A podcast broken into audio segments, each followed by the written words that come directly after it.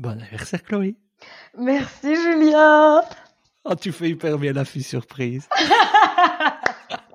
Je m'attendais pas du tout à ce que tu m'appelles. Je trouve ça vraiment génial. Ah non?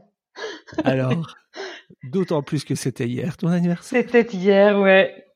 Alors, on se connaît pour ainsi dire depuis toujours. Ça, c'est un peu la partie où, où je situe l'invité. Ouais, tout à fait. On se Ah. connaît depuis très longtemps. Il faut pas le dire combien- depuis. Non. On a grandi dans le même coin. Ouais. Et maintenant, toi, tu n'es plus dans ce coin-là, moi non plus. Tu es à Barcelone. Exact. Ouais, ça fait euh, ça fait un peu plus d'un an et demi. id- Ouais. Idéal pour fêter son anniversaire en confinement à Barcelone, Oui. non Non, le confinement à Barcelone, non. Mais en soi, oui, c'est la ville idéale pour fêter son anniversaire. Et vous êtes en confinement aussi? Alors, on est en confinement, euh, c'est-à-dire que nous, on a deux confinements qui se superposent, c'est super sympa. On a ce qu'on appelle le confinement municipal et le confinement périmétral. Alors, attention, attention. Le confinement municipal, ça veut dire que pendant le week-end, on ne peut pas sortir de son municipio, donc de sa commune. Ce qui veut dire que comme moi, je suis à Barcelone, j'ai la chance d'être dans un endroit assez vaste, donc je peux quand même me promener pas mal. Mais les gens qui sont dans un tout petit, toute petite commune, ils ne peuvent pas sortir de leur commune. Alors ça commence le vendredi à 9h du matin et ça se termine le euh, lundi à 9h du matin. Ouais, donc il y a des barrages sur les routes, etc., pour que les gens ne se promènent pas trop d'un endroit à l'autre, puisqu'il y a beaucoup de gens qui ont des secondes résidences à la mer. Et donc c'est pour les interdire de se promener. Et puis le confinement périmétral, ça c'est euh, tout le temps jusqu'au 23 novembre. Ça a été un petit peu prolongé. Maintenant, les chiffres euh, diminuent pas mal depuis euh, 10 jours, donc euh, ça devrait aller. Ils ne devraient pas prolonger ça. Et ça, le périmétral, c'est-à-dire qu'on ne peut pas sortir de sa région. Donc, moi, je peux pas sortir de la Catalogne. Euh, et puis, ah oui, et puis alors, on a aussi un couvre-feu. Une limitation des bulles de contact ou pas? Alors, nous, on ne parle pas de bulle de contact. Ça n'existe pas en Espagne. On ne parle pas du tout de las burbujas. Donc, euh, donc euh, oui, la limite est à six personnes, mais ça, ça fait très longtemps. hein. Nous, c'est depuis euh, depuis qu'on est sorti du confinement hyper strict où on ne pouvait pas sortir de chez soi, sauf pour aller au Lidl. Alors, il faut quand même savoir que on avait tous évidemment euh, le petit truc, c'est que euh, c'est intenable. Il faut savoir qu'ici, la majorité des gens vivent dans des appartements et que du coup, euh, quand tu ne peux vraiment pas sortir de ton... Enfin, il y a des gens, ils ont un 50 mètres carrés, ils sont à 4 dedans, donc c'est affreux. Euh, émotionnellement c'est, et psychologiquement, c'est très, très, très dur.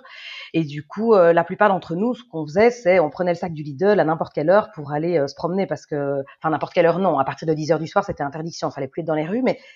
Mais en soi, enfin moi, je, parfois, je faisais le tour de, je faisais cinq pâtés de maison avec mon sac Lidl. Je vais pas du tout aller faire des courses, mais au moins, je pouvais aller marcher et respirer un peu parce que c'est, assez, euh, c'était, très très pénible.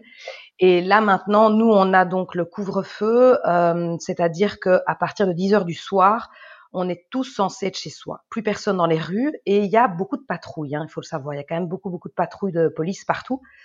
Euh, moi, je connais plusieurs personnes qui ont eu des amendes. Pendant le confinement sévère, c'était une amende de 600 euros par tête. Et puis maintenant, ce sont des amendes de euh, 300 à 1000 euros en fonction de, bah voilà, si on se promène euh, à quatre. euh, Enfin, voilà. Et Donc, l'Oreca est ouvert? Alors, l'ORECAN est ouvert, c'est-à-dire euh, tout ce qui est. euh, on, peut demander donc, euh, je, je peux, je peux téléphoner pour avoir qu'on m'apporte des tacos et des trucs du style à la maison, et, et je peux aller en chercher jusqu'à 9 heures du soir, mais je ne peux pas rentrer dans les établissements. Donc, ils ont tous installé sur euh, sur l'avant des, enfin, à leur euh, sur, sur l'aventure, ils ont tous installé un petit poste pour pouvoir distribuer la nourriture, mais on ne peut pas s'installer. Donc oui, donc c'est dur parce qu'on voit, euh, la Rambla par exemple ou la Carrer de Ferran, qui est la, qui est la rue principale qui descend de la, de, de la place principale, donc avec tous les beaux buildings et, euh, et le, la, commune, etc. Jusque la Rambla, elle est complètement en faillite. Il n'y a plus un seul magasin qui a, il y en a aucun qui a tenu le coup en fait. Donc c'est assez dur. Quel rapport tu as avec ton anniversaire d'habitude? J'ai toujours un rapport assez euh, assez tranquille. Je sais pas que je suis euh, pour organiser une méga teuf parce qu'en fait, je n'aime pas organiser pour moi-même. C'est très bizarre, Ouais. mais euh, généralement, j'ai beaucoup de chance. J'ai souvent des potes très fêtards qui m'organisent des trucs. Donc ce soir, Euh, à 250 mètres de chez moi, j'ai un super pote argentin qui va organiser une soirée empanadas argentinas pour moi. Donc après notre petit coup de fil, je vais. Alors il est très tôt évidemment, mais je suis censée être chez moi à 10 heures. Donc euh, donc euh, d'ici une petite heure, je débarque chez lui et ça y est, on festoie. Alors c'est très rigolo parce que on festoie tous quand même. Mais alors c'est genre, il faut se dépêcher à festoyer, il faut se dépêcher à boire, il faut se dépêcher à danser. On se dépêche. C'est à fond les ballons et c'est parti, mon kiki. Et à 10 heures, on est au lit, pété mort. Voilà, c'est un peu l'idée. c'est des before où il n'y a pas d'after. C'est ça, exactement. c'est un, un before à, à, fond les ballons euh, parce qu'on doit tout mettre dedans. On doit mettre le pendant et l'after, quoi. Et t'as eu, euh, t'avais un petit moral hier ou t'as eu des gentils messages Oh, j'ai eu des super messages. Franchement, j'aurais jamais cru. J'ai, je, parce que en fait toute la journée, je, bon, j'ai la chance, j'ai la chance et la malchance. Je peux plus travailler de comme guide puisque le tourisme est complètement mort. Mais euh, j'ai retrouvé un travail parce que comme je parle pas mal de langues. J'ai la chance. Alors je suis, je travaille en intelligence artificielle, un truc. Euh, je suis historienne donc à la base, donc le truc rien à voir. Je me retrouve avec des pâtissiers. Enfin, c'est un truc, c'est assez génial parce que ces gens, euh, on est tous rassemblés là dans, dans une grande salle avec. Euh, on est devant l'ordinateur toute la journée à, à à analyser des phrases dans différentes langues et on vient tous d'horizons différents. Donc c'est assez intéressant et en même temps c'est complètement absurde et surréaliste. Donc c'est de l'intelligence artificielle appliquée à la pâtisserie. Non, pas du tout, du tout. Mais je, mais je, non, non, non, mais alors pas du tout. Mais je dis euh, pâtissier parce qu'il y a vraiment des gens qui viennent de tous les horizons. Et il faut, ah, ce qu'ils demandaient, c'était des gens qui parlaient plusieurs langues parfaitement. Donc, euh, bah, il y a des gens qui ont fait pâtisserie en Allemagne et qui sont dans le groupe des, des Allemands. Et, et donc, euh, donc voilà. Donc j'ai eu une longue journée hier. Et pendant qu'on est en intelligence artificielle, c'est les grosses boîtes américaines qui demandent ça. On ne peut pas avoir son portable avec soi. On ne peut pas être communiqué. Enfin, parce qu'ils ne veulent pas qu'il y ait des informations qui filtrent en fait. Donc euh, euh, donc j'ai pas vu les messages et puis quand je suis rentrée chez moi, c'était la fête à la maison parce que vraiment mon portable n'a pas arrêté. Ah J'avais message sur message. Non mais j'ai vraiment, je, je, dois être à une centaine de messages, un peu plus de 100 messages. C'était vraiment la déferlante et des messages très très beaux. Et en fait, je pense que les, c'est très étrange comme comme comme on est tous. Euh, cette situation du coronavirus, elle a généré quelque chose de hum, très particulier au niveau émotionnel. Donc les, gens sentent qu'il y a comme une espèce d'urgence, et là il y a un rapport à la mort un petit peu entre guillemets un petit peu plus direct. En tout cas, moi c'est comme ça que je le sens à travers mes amis. C'est comme s'il fallait, euh, il faut vivre plus intensément et surtout il faut essayer. On est plus, c'est très étrange, hein, bon, je sais pas, bon, on est plus connecté au cœur en fait. Donc euh, je sens qu'il y a quelque chose de plus euh, les choses qu'on ne se serait pas dit avant, ben on, on, on se les dit en fait parce qu'on ne sait pas trop de quoi demain va être fait.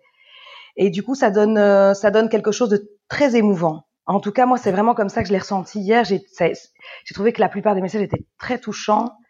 Euh, des gens qui se souviennent aussi. Euh, j'ai des amis d'enfance qui m'ont. J'ai fait mes maternelles avec eux et ça fait, pour certains, ça fait trois ans que j'ai plus de nouvelles. Et c'était pas juste un hola, enfin, c'était pas juste un coucou, ça va, bon anniversaire, ou juste et bon anif, il y en a eu évidemment, mais j'ai quelques personnes comme ça de mon enfance qui m'ont vraiment écrit des plus longs messages en me demandant comment j'allais, en me demandant, en me donnant de leurs nouvelles. Oui, c'est comme si on, il y avait un espèce de, on, on peut reconnecter un peu à la source. T'es pas la première à me dire ça dans ce, dans ce podcast. Ah ouais? Ouais, non, non c'est touchant. Ça te file pas le mal du pays? Euh, non, je pense que ça fait tellement longtemps que je suis partie non, j'ai pas le mal du pays. En fait, j'ai un rapport très particulier à l'Espagne puisque mon grand-père était un enfant de la guerre d'Espagne et mmh. je me suis toujours sentie euh, très connectée à l'Espagne. Et je me sens à la maison ici. Je me sens vraiment à la maison. Euh, J'aime énormément la Belgique. Je lui dois énormément. Je, je, je me sens belge parce que, enfin, euh, il m'arrive de, bon, il m'a évidemment là pour l'instant, je croise pas beaucoup de Belges. Ah bon, j'ai quand même une petite anecdote, c'est que je suis, je me suis quand même barrée la semaine dernière euh, aux Canaries. Ouais. Euh, alors c'est très étrange parce qu'en fait on ne peut pas sortir, attention, attention, le grand méchant loup, il y a des flics partout, etc. Et en fait ils nous laissent aller à, aux Canaries. Les Canaries sont toujours ouvertes, donc il y a beaucoup de Belges, beaucoup d'Allemands, beaucoup d'Anglais. Et les Espagnols, on, peut aussi aller aux Canaries il faut même pas faire le test Corona, rien du tout. J'ai été prendre mon avion. C'était plus, c'était plus, j'ai été plus libre de prendre l'avion et d'aller aux Canaries que je ne le suis dans ma propre ville en fait. C'est ah, très, ouais. ouais. Et, et là-bas en fait j'ai croisé des Belges et c'est vraiment rigolo parce que j'étais avec euh, plusieurs potes. Et puis, euh, et donc les, les, deux Belges passent à côté de nous et j'entends le couple parler et j'entends un bon accent de Nivelle mais à fond la caisse. Et alors là je fais vous êtes belge mais j'ai pas pu m'empêcher en fait j'ai vraiment crié il y a tout le monde qui s'est retourné. Alors, euh, la, la, la, femme, elle était heureuse. Elle me fait, oui, oui, on est belges. Ils sont venus près de moi. Ils m'ont montré leur guide du routard. Ils m'ont dit, euh, non, on a acheté une maison ici il y a trois, il y a trois ans. On vient chaque fois qu'on a des vacances. On adore. C'est vraiment super. Alors, elle, me dit, il faut, tu vas, tu dois aller manger là. C'est vraiment la bouffe. Elle est trop bonne et tout. À la belge à fond. Et là, j'ai vraiment reconnecté grave. Et, et, et mon amoureux argentin qui était là, il m'a dit, mais qu'est-ce, on, tu la connais? Et je dis, bah non. Et il me dit, mais c'est dingue, c'est hallucinant. Il me dit, vous vous êtes parlé comme si vous étiez, on s'est pas embrassé, mais presque. Hein. C'était genre, euh, c'est ah tellement bon de se voir, quoi. Enfin, euh, c'était génial. Donc, j'ai besoin de connecter. Ouais. Et avec les Belges, j'ai ça, c'est la connexion immédiate. Mais bon, belge francophone. Désolé pour les néerlandophones, mais bon, c'est clair qu'il y a aussi euh, la langue et le, et le, fait que, voilà. Et donc, je connecte, ouais, je connecte, mais grave, quoi. C'est vraiment c'est super pour moi. à chaque fois, c'est genre, oh, je suis un petit poisson dans l'eau quand je suis avec des Belges. Qu'est-ce qu'on peut te souhaiter, Chloé, pour cette nouvelle euh? Oh là là, qu'est-ce qu'on peut me souhaiter? Euh... Euh... Ah, c'est une bien bonne question là. C'est tout est tellement nébuleux. Euh... L'inspiration, voilà, d'être ah inspiré. Dans un domaine en particulier ou? Pas nécessairement, non, mais de, de, de que mon intuition continue à, à, à me guider et, qu'elle, et, et, et, de lui donner de plus en plus d'importance. En fait, on peut me souhaiter, ouais, que mon intuition continue à me guider. Parce que je pense que surtout dans des temps aussi troubles, euh, on a, on, enfin, le, le, mental c'est très bien, et, mais je pense que l'intuition là, elle est, enfin, en tout cas pour moi, elle est vraiment très très bonne conseillère. Ouais, bah, je lisais hier que il fallait qu'au sortir de tout ça, on puisse se dire bon, qu'est-ce que j'ai appris ou qu'est-ce que qu'est-ce que cette crise m'a appris? Et je crois que s'écouter soi-même, c'est une chose qu'on n'avait pas beaucoup l'habitude dans l'ancien monde. C'est vrai. Et, donc, euh, ouais.